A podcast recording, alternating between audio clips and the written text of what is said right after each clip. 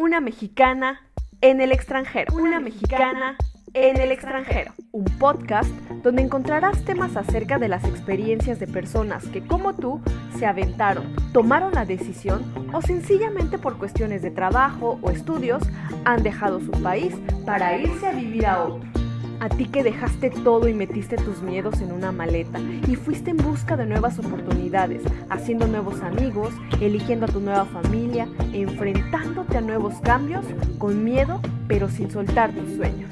Aquí encontrarás testimonios de esas personas que como tú han salido de su zona de confort para ir en busca de lo suyo. Y conocerás cómo lo han logrado y cómo han luchado contra todo lo que esto implica. ¿Estás lista, listo para acompañarme en esta aventura? Yo soy Osmara Gómez y recuerda, tú no elegiste dónde nacer, pero sí dónde crecer.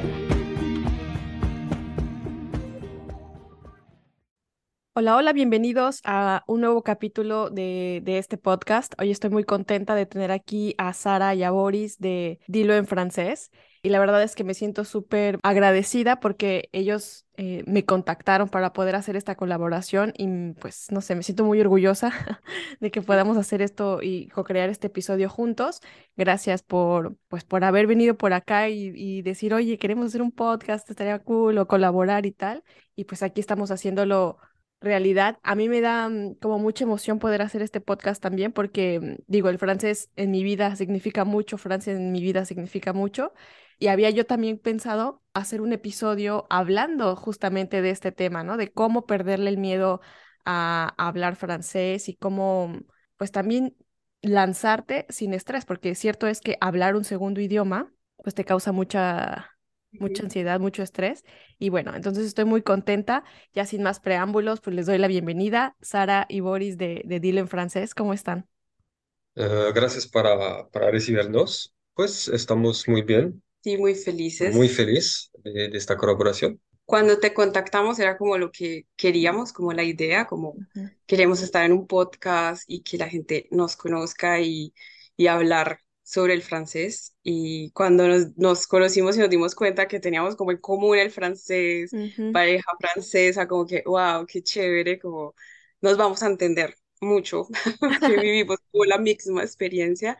Total. Y bueno, queremos como darnos a conocer y compartir como todas esas experiencias de perderle el miedo, de, de, enfrentarnos a ese segundo idioma, en este caso el francés. Cierto, porque aparte también a mí, digo, obviamente me contactaron y todo eso, y yo por allá también anduve haciendo mis investigaciones. Luego ya pudimos hablar y ya nos entendimos y llegamos a esta conclusión, ¿no? De que ahorita lo que podemos hacer para colaborar y ayudarnos, pues es este este episodio, pero me gustó mucho su proyecto, porque ya ahorita les voy a preguntar para que uh -huh. la gente conozca, dilo en francés, cómo nació, dónde están y tal, pero se me hizo súper bonito y aparte lo interesante que es este proyecto, o sea, es uh -huh. enseñar el idioma, pero eh, ustedes, ¿no? O sea, como tú latina, Ajá. también con un francés, no sé, está muy padre. Y lo que también me gusta mucho pues digo, entre, entre latinas que están con franceses, es raro a, que, a, que su pareja hable eh, español. Entonces eso Ajá. también se me hace súper curioso. Digo, a mí, mi novio también habla español, pero digo, es el plus todavía, ¿no? Que tu novio también habla español. bueno, Boris, que hables español. Ahora sí, vayamos a su presentación, pues quién es Boris, quién es Sara, de dónde son, ya hablamos un poquito, pero para que cuenten ahí a, la, a las personas que nos están escuchando. Uh, yo soy Boris, Boris, Boris D'Amour, yo soy francés y um, yo, yo viajé por Colombia hace como dos años, dos años, tres años, dos años y medio, en Medellín y um, alcancé como amigos que vivían allá y que, y que tenían como un restaurante de tacos francés, Osmar, de tacos francés, si sabes. Um, teníamos como un, un, un restaurante, un snack de tacos francés. Oye, pero y, tienes que explicar, perdón, qué es el taco francés, porque ah, bueno, tacos francés, tacos francés. Las mexicanas que nos escuchan van a decir, ¿qué es esto? ¿Qué es esto? Pues es muy rico, pero no tiene nada que ver con un tacos. Tiene más que ver con un burrito, vamos a decir. Sí. Es como una galleta rellena de papas, de carne, de salsa de queso. Una salsa de queso más Como un kebab. Bueno, más o menos, pero es que en kebab no hay salsa de queso. Y en kebab hay Ok. como verduras y en tacos no hay verduras. Entonces es papas, carne, salsa de queso. Es como una, un, bueno, Sí, como mi- pues, de muchas culturas. bueno. Ok. Y, y llamaron eso el tacos francés, porque Ujú, para, para, para marketing, pero no Ya. tiene nada, nada que ver con tacos, pero está muy rico. Y, ah, y por eso entonces fui, me fui a, a Colombia para hacer como este, este negocio. Amé, amé la cultura colombiana, la cultura colombiana, amé Colombia, amé los colombianos, amé como la energía de los latinos. Se llevó una colombiana. Le una encantó la colombiana increíble y amé la, güey, amé la, la música, los colores, amé pues, amé todo, la cultura, todo Mm, con eso. Y encontré en, a Sara Pérez eh, en Medellín. Y ya ahí fue como, El es flechazo. raro porque creo que como lo que es para uno, es para uno. Mm. Pasé lo que tenía que pasar. Y cuando eh, nos conocimos, yo tenía otros planes. Yo también. Entonces los dos teníamos otros planes. Entonces, claro, todo se fue dando y, y fue como guiándonos y bueno, re- ahora estamos donde estamos. Pero Mm, bueno, yo soy Sara Pérez, eh, soy diseñadora gráfica, soy colombiana y desde hace mucho, mucho tiempo sentía como ese amor por el francés, era algo que me, que me llamaba del francés. Y bueno, justo antes de ir a Francia conocí a Boris, entonces como que todo se, se complementó, todo se fue dando y llegamos a Francia, yo llegué a estudiar y como que eh, cuando llegué a Francia sentía que ya había estado ahí, como que, wow, no me sentía extraña, me sentía como, wow, ya he vivido esto. Y como también Boris acompañarme a vivir ese sueño, no fue como egoísta, como de o sea, como que él sacrificó su, su sueño por eh, complacerme, pero a la vez no era un sacrificio malo, sino como de, ok, vamos a empezar una aventura juntos. Entonces, eh, fue, fue muy lindo el aprendizaje juntos y que no estuve como sola, como que, que era uno también de mis miedos de, de llegar a una cultura nueva, sola. eh, y a la final yo le decía también como Qué raro, nos fuimos juntos seis, a los seis meses de, de conocernos. Qué locos, porque yo decía, Sí. ¿qué tal que hubiéramos llegado a Francia y no nos entendemos? O, o no, esto no es, Sí, Sí o sí, no, o verdad. no pero va. nunca pasó, Ya. nunca pasó. Es que es como, nos, Nunca habíamos vivido juntos. ujú, co- como esta conexión medio, nunca había, no sé, siento que es como sí, muy místico, mágico. Ay, sí, ¿sabes? O sea, como que estas conexiones raras que creo que no hay te algo de, hay algo explicas. de mágico. ajá, Bueno, Sí, sí. ¿qué No te, pasan? no te explicas y dices en qué momento yo ya me entiendo con esta persona y podemos pues vivir juntos y seguir nuestra vida juntos, ¿no? Pero bueno, qué Ujú. bonito, mejor, porque como dices, también llegar a otro Sí, país, no sé si hablabas el idioma en aquel entonces.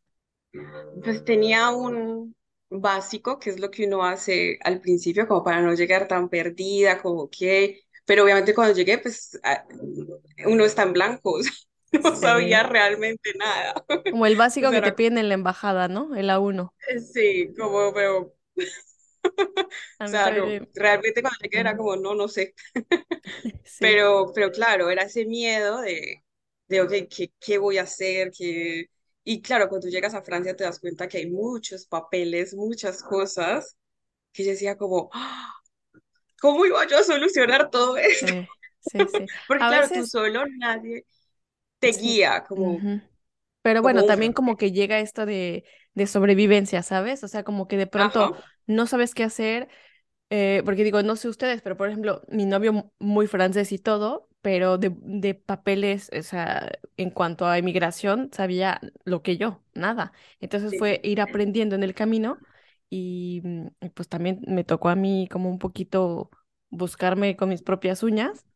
Claro, después él, pues digo, con su idioma y tal me ayudó, pero sí, sí es todo un, una aventura irse, es una aventura total. irse para allá a Francia. poquito, Sí, sí, no, te me- ayuda un poquito. mucho, mucho. O Claro, sí. sea, es, es, eh, porque es una experiencia que lo viví diferente. No pensé que, que lo iba a vivir así y, y le dio como un plus, como ese Claro. plus de, o sea, no lo hiciste fácil, pero fue como, wow, no, no me siento sola, no me Mm, que es siento súper como importante. perdida, como que quizás, porque uno a veces puede llegar y decir como, esto no es lo que quiero, Mm, me voy. y se termina tu sueño. Y obviamente a veces estaba desmotivada porque me sentía sola, porque igual los latinos somos muy unidos, y a veces, y él era como que, no, tú puedes, tú lo vas a lograr, siempre era como muy motivándome. Sí, aparte yo creo que también él que había ya vivido, ¿no? En tu país, que entendía tu cultura, que exacto, sabía lo, lo, lo importante y tan valioso que era para ti.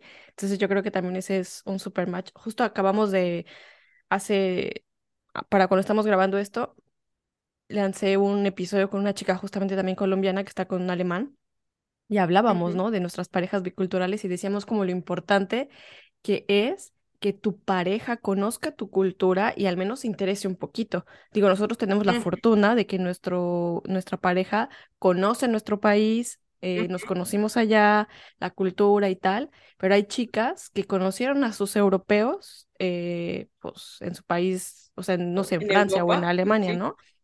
y nunca han ido, o a lo mejor fueron de vacaciones, pero no conocen realmente como la cultura, ni han vivido tampoco este como expatriación, por ujú. si lo podemos decir así. Entonces, digo, como que lo importante también que ellos Sí, hagan el esfuerzo, ¿no? También. Así que claro, eso es padrísimo. porque si aún así hay choques culturales, imagínate si el otro no conoce tu Mm, cultura. No hay la empatía de saber qué es de, de vivir en otro país. mm, Eso no- es una empatía también. Exacto. Y, y entender que es muy difícil a veces. Y sin esta empatía puede volver las cosas más, más difíciles. Sí, porque sabes que estás sin tu familia, ¿no? Que tu único Claro, em, pues tu única familia, tu único sostén, pues, o sea, es él, ¿no? Porque él- al final tú estabas en tu país, o sea, estabas en Francia, sí. pero ella ya de- había dejado todo. Y entonces se conocieron en Colombia, se van a Francia, ¿y cuánto tiempo se quedan ahí? un Estuve año, un año, un año, un año. un año en Francia. Que fue un año en que Francia. ahí estudiaste francés. Sí, estudié francés. Mi objetivo, pues, desde el inicio. Y bueno, fue toda una aventura porque era otra cosa. O sea, era como, o, o sea, uno sí se imagina como, ok, voy a ir así, allá aprendo francés súper rápido porque estoy rodeada de franceses y va a ser súper fácil. Y cuando llegas es como, no, no es tan fácil.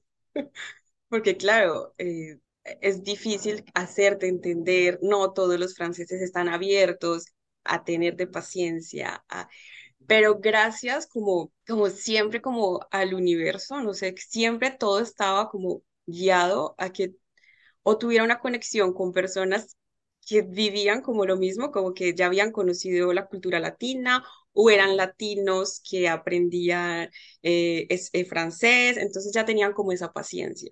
Entonces, eh, cuando buscaba trabajos, que aparte tuve trabajos muy particulares porque trabajaba como cuidando gatitos o perritos, Ay, entonces sus dueños o eran argentinos o de Brasil, eh, había una chica que era de Suecia, pero hablaba español, o sea, siempre había una conexión con algo latino.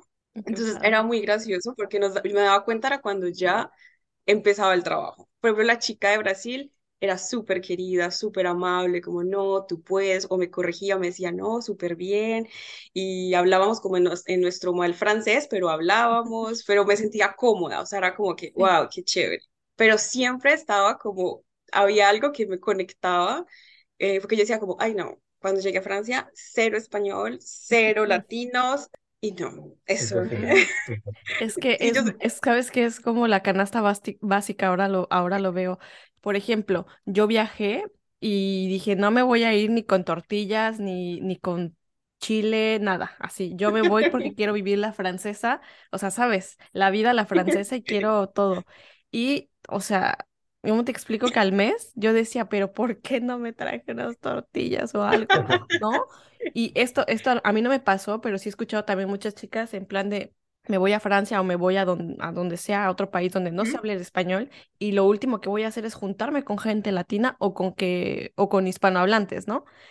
La verdad es que, o sea, es todo lo contrario, al menos por el sostén emocional eh, sí. y también para el descanso de tu cerebro, porque, pues yo no sé si te pasaba, pero a mí de pronto era como que mi cabeza me explotaba de en la mañana estudiar francés y en la tarde trabajar y todo francés, porque la familia con la que yo vivía no hablaba en español. Entonces yo llegaba a mi cuarto así de, o sea, muerta de que ya no podía. Entonces, Claro, tener esa parte de poder seguir hablando tu idioma y convivir con gente que, que traiga tu, por eso ritmo. ustedes, ustedes los latinos tienen la suerte de ser una comunidad muy solidar, sol- solidarios, sí. solidarios, así que toca disfrutar de eso, porque aprovechar de eso, porque, Sí, por ejemplo, si tú vas como francés en Medellín, no hay una comunidad así, cada uno es por su lado ujú, y no Es hay como, cierto. a veces nos encontramos, pero no hay una como una, una solidaridad entre nosotros antes que una competencia. A veces Sí, es totalmente Mm, qué diferente. fuerte. Los latinos son mucho más unidos y por eso pues toca aprovechar de eso. Es una, para mí es una buena cosa, yo creo. Sí.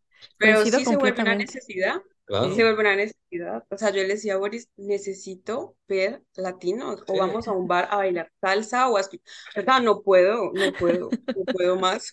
Es que sí se, sí se siente, pero tienes toda la razón, Boris. O sea, sí es como que ves un latino y sientes que es tu hermano que ya, o sea, ya dices, ven para acá, abrázame. Y, no va a haber como un, ah, ajá, no va a haber como un rechazo. Que los bueno, franceses sí es cierto. O sea, no es como que te encuentres sí, un francés en, no sé, en otro lugar y te diga, ah, ¿qué onda? Ven a mi casa a dormir. Jamás en la vida. Sí, sí. Y en la Oigan, escuela y- cuando, bueno, dime, cuando dime. llegaban latinos, era como, ok, hay latinos, no hablen en español, traten en francés. Y cuando salíamos de la clase, y yo, ¿cuál francés, señora? Quiero expresarme todo lo que no he podido. Tengo que Quiero hablar mi idioma. me hace falta.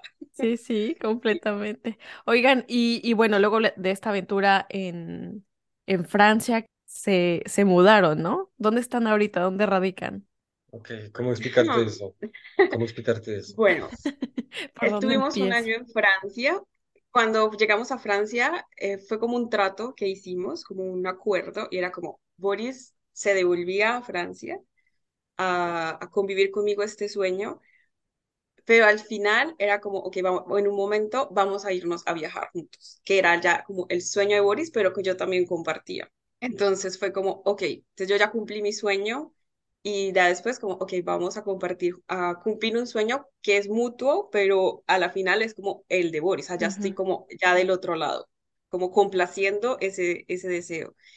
Y empezamos por, bueno, hay problemas porque teníamos que usar países donde nuestros pasaportes Sí, pudieran entrar al eso, sí, mismo eso tiempo. el reto, bueno. Entonces Boris quería es, ir a África y yo como, donde, no puedo ir a África, solo puedo sí, ir a Marruecos.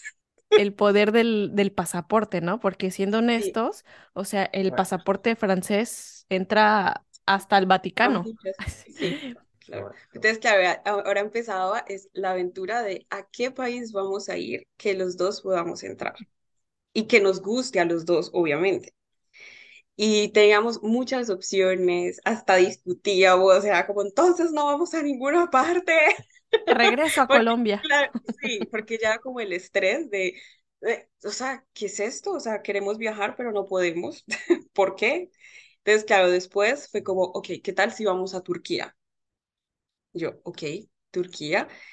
Está bien, pero obviamente de mi parte habían muchos eh, como miedos hacia Turquía, como eh, país musulmán para sí, una mujer, como, como todo lo que te dicen de los musulmanes, pero cuando llegué a Turquía era otra cosa, era totalmente diferente al miedo que tenía, porque yo pensaba como tal vez un poco como, no racista, pero sí pensaba como, ok, es como un país como del tercer mundo, como del que yo vengo, no es un país europeo, entonces a vivir como otra vez ese caos, esa, eh, eso, pero no, es total, era totalmente diferente, entonces, bueno, decidimos ir a Turquía, viajamos tres meses, que esos tres meses eh, hacen parte como de la historia que ahora somos, de, del proyecto que tenemos. Eh, ahí es como donde surge la, la magia de, de esta comunidad. Y fue viajando, fue en un bus, íbamos para otra ciudad y yo decía como, ok, ya no voy a hablar tan seguido francés, no voy a tener como nosotros hablamos solo en español. Exacto. Entonces, como que yo decía, entonces, ¿con quién voy a? Porque claro, puedo hablar francés, pero, pero no va a ser lo mismo, porque no voy a estar como en un contexto de emergencia, de que estoy en un trabajo con una persona que es súper, súper nativa, con Boris puedo equivocarme, pero yo decía como, entonces, ¿qué? no quiero perder eso que aprendí o el tiempo que invertí. ¿Qué tal si hacemos algo donde podamos practicarlo, pero a la vez ayudar a otras personas? Y se fue como, eh, como creando, como armando el rompecabezas de lo que queríamos, porque obviamente no, no queremos decir como somos profesores, eh, licenciados, 15 eh, años de carrera, pero tenemos otra experiencia que es, creo que es más Valiosa. importante. Cada uno somos como nativos del idioma, de nuestro idioma. que lo aprendimos de verdad, o sea, es como te tocó aprender y bueno, ahí fue como creándose y íbamos como formando esta idea que, que ahora va en el camino. Me encanta, porque aparte esa es como la forma real, o sea, si te das cuenta, es la forma en la que, en la que de verdad se aprende un idioma, porque vas a la escuela y así el presente, pasado, futuro, el pretérito y no sé qué, pero ya llegas a la vida real y no dices, a ver, espérame, presente, pasado, o sea, no, ya es como a la práctica y como que te avientan así y, y, en lo que puedas, ¿no? Entonces es como súper enriquecedor esa parte como de la experiencia tal cual, o sea, que vayas y que lo practiques y no nada más te aprendas eh, el sonido de las tiempos o cómo se conjuga el verbo, ¿no? Es que es, vaya... Eh, Entrarle, pues a lo, a lo que es, ¿no? Y bueno, ya que, que nos contaste un poquito del proyecto, ¿Qué es Dilo en francés? Pues, Dilo en francés es como, en nuestra idea, es como una comunidad donde enseñamos eh, el francés. Y digo la palabra comunidad porque nuestra idea, nuestro deseo es que nuestros alumnos se ayudan, porque tenemos varios eh, niveles, varios alumnos con niveles diferentes. Tenemos de principiantes total que ni saben decir hola hasta alumnos que ya hablan muy bien francés, que viven en Montreal, por ejemplo, en Quebec. Es que están como trabajan en Quebec, hablan perfecta, pues casi perfectamente francés, que solo quieren mejorar a la perfección su francés. Entonces tenemos como A1, A2, B1, B2, varios niveles, y la idea sería como crear como una comunidad donde los alumnos pueden ayudarse con la famosa solidaridad latina y ayudarse y darse como truco, tips y crear esta, como esta química, esta... Y aparte, nosotros entramos ahí, ahí, como intervenimos de una manera que enseñamos con nuestra experiencia. Entonces, no es un francés que obviamente eh, tenemos que enseñar la gramática, la estructura, pero de una manera muy rápida, que es lo que sirve, cómo funciona y cómo lo practicas. Y ya, como en la vida real, pero con casos de... Entonces, por ejemplo, tenemos eh, alumnos que son meseros. Entonces, claro, sus clases son en torno a, a ser meseros, como, como tratar al cliente, cómo expresarte, eh, para que sea más real. No solamente vas a hablar en pase con posé, pero cómo vas a hablar en pase con posé, en la vida real.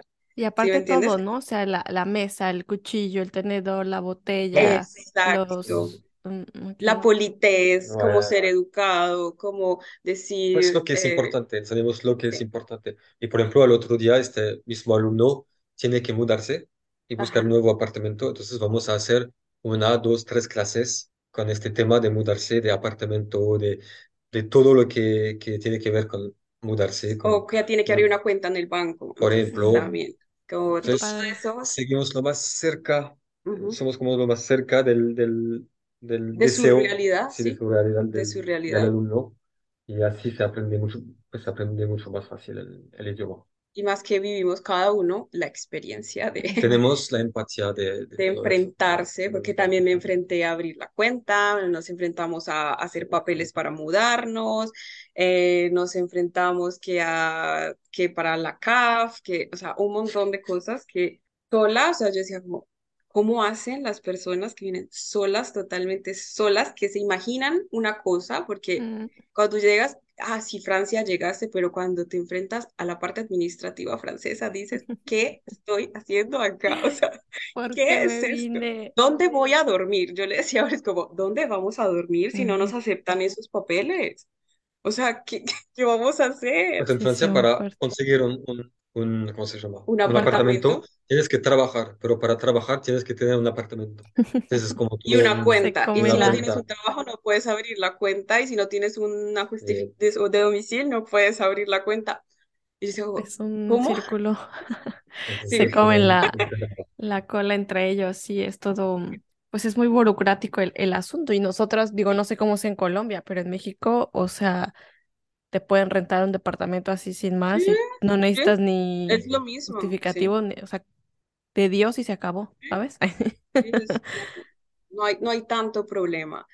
Pero sí, como esa realidad y, y lo otro es como dar un francés real, como ese francés real que te va a funcionar en la calle. O sea, como vas a utilizar esta palabra y te van a entender, eh, vas, como esos tipsitos de que tal vez en la academia no te enseñan, Porque Mm, también el, el francés evuelve mucho con el tiempo. El francés de, de evoluciona. evoluciona, perdón, no nos evoluciona mucho y el francés de 2023 no es el francés de, por ejemplo, los años 2000, por ejemplo, porque la, la, la población cambia Ujú, y hay muchas nuevas palabras, nu- muchas nuevas expresiones que se vuelven Ujú. como muy, muy común. Entonces tienes que, que ujú. yo lo- las Actualizarte. yo- Sí. es eso, eso, eso. Sí, sí, Y también a la finalidad de Dilo es como lograr ser como un apoyo quizás para esa persona que no puede o viajar a Francia directamente o tiene, eh, trabaja y no, pues tenemos casos de estudiantes que eh, viven en Colombia, están casados con franceses, su esposo es francés, pero como trabajan juntos en su empresa, no, el esposo no tiene tiempo de enseñarle francés. Claro. Ah, ok, qué Pero bonito. ella quiere hablar francés porque su empresa es, trabaja con franceses. Ahí es, Ah, Entonces, si, si, el- si la pareja, pues si el, el sí, esposo enseña el francés a su mujer, sí, es siempre un- una mala cosa, porque sí, no tiene no, la no misma paciencia no, con su claro. pareja que con una mujer. sí, Y aparte que cuando hablas, o sea, el primer idioma que hablas en una pareja, o sea, con tu pareja, es el que se queda para siempre. O sea, si empezaste hablando Sí, inglés, se queda Sí, para toda se la vida. Y ya es comodidad, una zona cómoda, ¿no?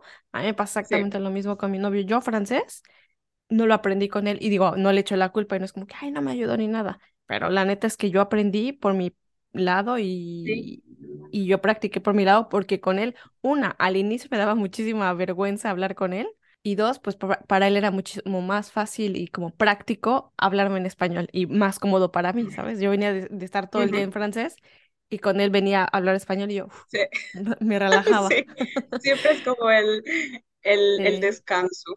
Entonces, Como ir a la casa y hablar latino o hablar español, una persona latina que... Pues intentamos claro, cambiar de idioma, hacer como 50-50, 50% español, 50% francés, pero gana el español. Cada vez salimos como peleando. sí, sí, Ya, sí, entonces ya, mejor ya. no, mejor no, Mejor lo mejor no. dejamos en el español. Oigan, ¿y cuál creen que es la forma o la mejor forma de perderle el miedo a hablar francés? Hablar, Hablar, hablar, pero hablar en una zona de seguridad, sí, hablar en una, una- con gente que no te juzgan, que no te presionan, practicar, bueno, hablar, hablar. Hay un dicho en francés que, que dice, c'est en forgeant, on devient forgeron. No sé si mm, lo conoces eso. sí, sí. ¿Cómo, cómo podemos traducir eso? como, como Sí, como errando que se hace el el herrero, herrero, como... exacto. Ujú, O sea, tú vas a practicar, tú vas a practicar y tú te vas a quitar el miedo practicando. Pero claro, si tú te sientes juzgado cuando tú hablas, te va a dar más miedo. mm, Te sí, vas a dar más miedo. Entonces, la importancia de tener como alguien, eh, sea un francés o cualquier persona con quien tú puedes hablar y sin miedo. Y equivocarte mil veces y que nunca te va a regañar, nunca te va a presionar, nunca te va a juzgar. Y así tú vas a quitar el miedo. Y la otra forma más dura es eh, el, caso de emergencia. Cuando tú, tú, tú vives en un país y el instinto de so- sobrevivencia Sobrevivencia, sí. te, te hace como hablar y, y te vas a equivocar, pero no importa porque es- se trata de sobrevivir. Mm, Se trata de sobrevivir, entonces tú haces lo que, lo que toca hacer y, y para tú, y tú aprender. superas el miedo, con el tiempo tú ujú, superas el miedo. Es más rápido de quitar este miedo con esta, con esta manera, pero es menos agradable, es más, es más difícil. sí, como cuando tienes tiempo y no hay tiempo, porque tengo una, una es exacto, eso. chica justo que me, que me contactó hace poco y me dice, es que yo, yo sé que necesito el francés porque estoy viviendo en Francia, necesito encontrar un trabajo, pero no he salido a buscar el trabajo porque me da vergüenza hablar el idioma, porque Vale. no lo hablo al 100% y me, pues, me frena este miedo. El asunto es como, ¿qué dices, no? O sea, mirar estas dos partes. Si tienes el tiempo de ponerte a estudiar francés y de estar como en este lado seguro para después poco a poco irte metiendo a, a, hablar, a aventarte, pues hazlo, ¿no? Pero del otro lado, como dicen, o sea, si ya no hay forma y tienes que hacerlo, híjole, pues es, es que es así. Toca, toca, es como el modo de... Lo, peor es, lo peor es cuando tú, tú, crees uh, saber cómo una, decir una frase, preguntar algo, tú en tu mente es perfecto. Eso me pasó, por ejemplo, en Colombia, en español. Y, y yo como en mi cabeza era un español perfecto, voy a preguntar, pregunto y el, y el, man me mira así como bloqueado y eso es, eso es lo peor. Eso es, Ay, lo peor. Eso te, te, destruye la conciencia de una. Sí. De una te, te, mata la conciencia. O el cuá, y uno es como, ay no, ¿por qué me pregunta cuá? No, Oye, pero vamos a ser sinceros. A ver, yo, Francia para mí está en mi corazón, pero vamos a ser sinceros. Yo siento que en Francia, si son más rudos, para juzgar. Es que eh, a veces hablamos eso con Boris y yo le digo como, es que ustedes en, en, Latinoamérica son los reyes. Tú puedes hablar mal español y la gente... Te entiende. Súper, qué lindo que hablas sí, español. Al menos intentas, al menos intentas hablar español. Uno lo valora, uno valora que un europeo esté hablando español. Y cuando tú llegas a Francia y la gente es, ¿What? Y uno es como, ¿Qué? ¿Cómo así? ¿Qué, ¿Qué, dije mal? Era, estoy pidiendo agua, señora, no le estoy pidiendo otra cosa, le estoy pidiendo un pan. ¿Sabes? Como... y sí, o sea, como dicen, esa, esas expresiones que te hacen así y, y, y, te ven mal, porque ahí es donde nace esto, o sea, entre que no sabes pronunciar bien las palabras y la otra, tu acento, porque obviamente cuando uno empieza a hablar francés o cualquier otro idioma, pues digo, tenemos nuestros acentos, ¿no?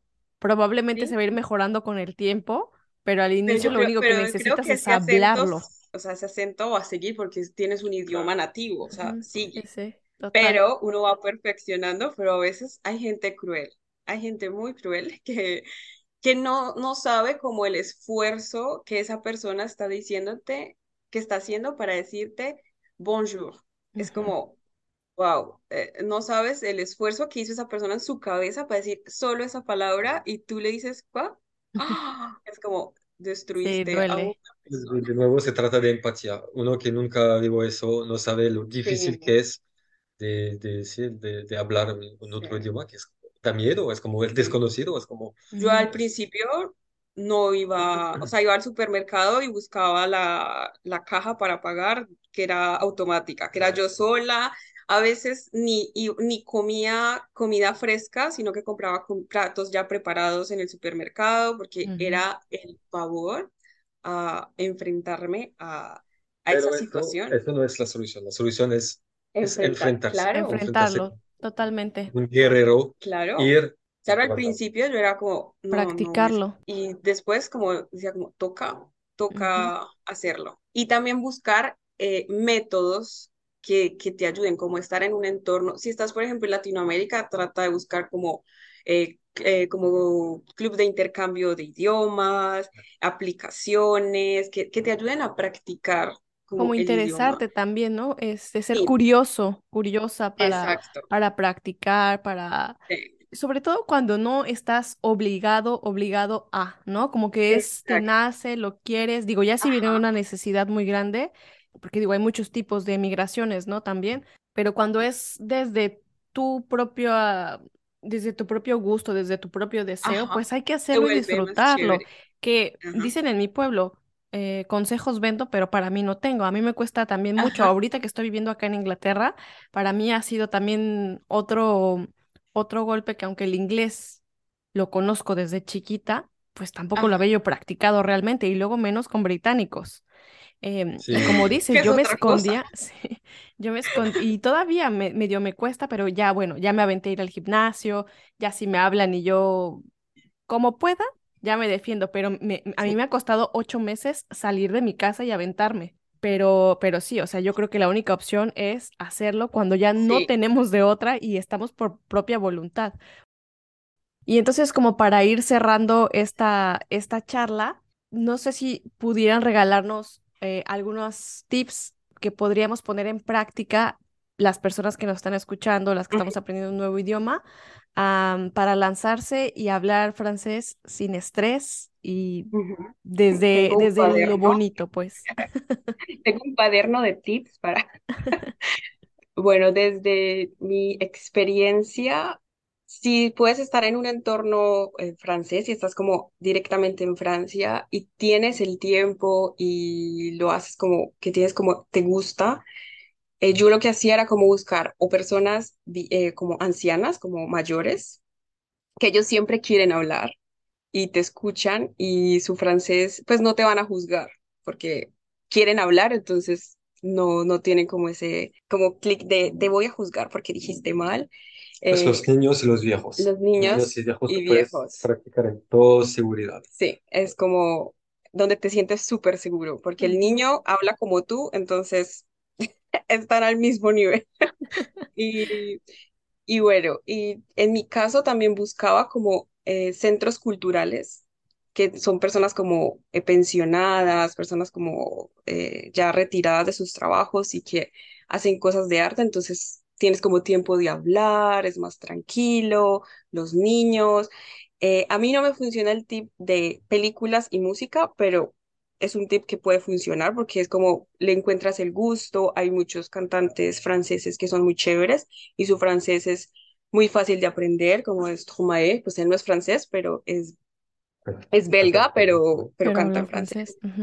Eh, hay muchos cantantes que, que pueden funcionar a través de la música, series, películas. En mi caso, funciono más viendo recetas o como clases de baile. Mm. Entonces, eh, porque es lo que me gusta, entonces aprendo más fácil porque me gusta. Ya. Entonces, recetas o baile, para mí me ha funcionado muchísimo.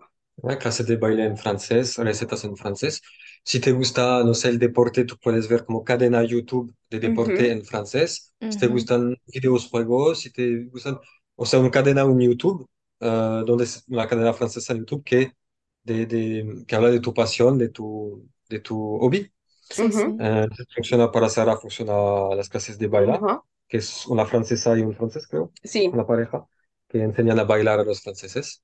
Y entonces, entonces tú, tú procesas más rápido el, el. ¿no? Entonces es como más esto, envolverte en algo que te gusta para que no, para que no se vea como una obligación y entonces te empieces a exacto. empapar de una Para mejor manera. cuando estés como en una situación de emergencia, es como, ok, puedo hacerlo, puedo, estoy más tranquilo, no. Porque claro, la música y las películas pueden ser una ayuda, pero eh, puede llegar a ser no un francés real. Pues en el caso, por ejemplo, del rap francés, er- los raperos franceses, sí Ajá. es muy real porque Mm, es Pero lo que se usa en la, si en no la calle de sabe nada, ¿qué va a entender rap?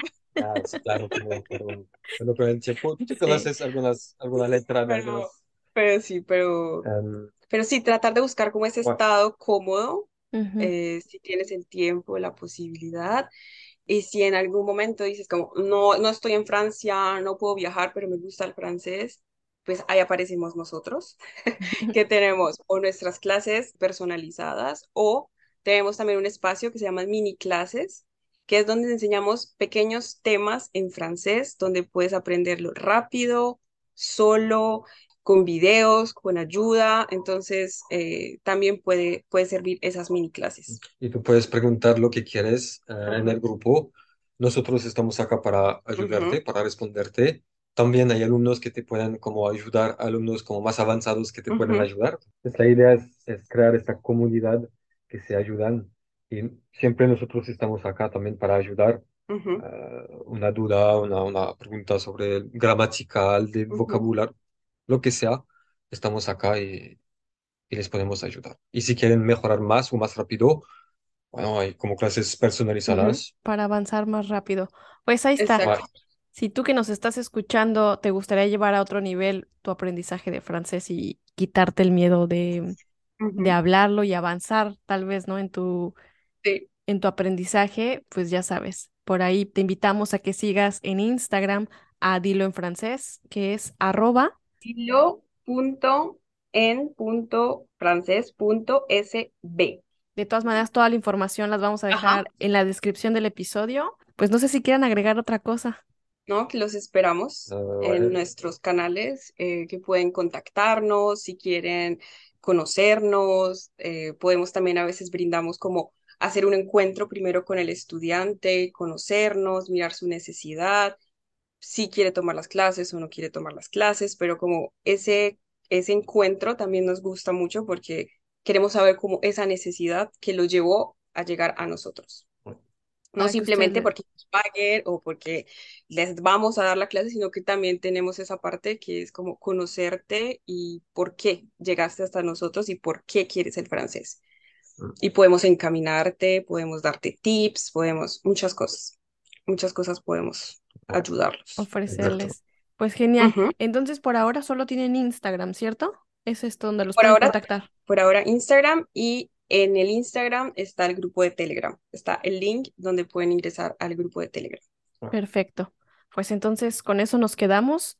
Aprender francés, eh, desestresarse, animarse a hablarlo. Como dicen, si ya es una necesidad y urge, pues ya entra esto de, la emergencia y sobrevivencia.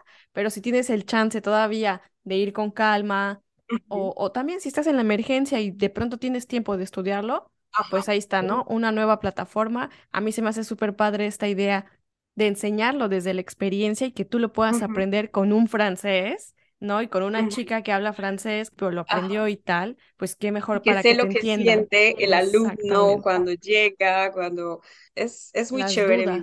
Pues ahí está. Ya tienen los tips, ya tienen las recomendaciones. Sigan a Dilo en francés en Instagram, que eh, pues bueno, por ahí van a encontrar toda la información que necesitan. Y pues como siempre, gracias a ti que llegaste hasta acá, que escuchaste el episodio y si te gustó, no olvides calificarlo. Y pues nos estamos escuchando el próximo domingo. Bye bye. Chao. Chao.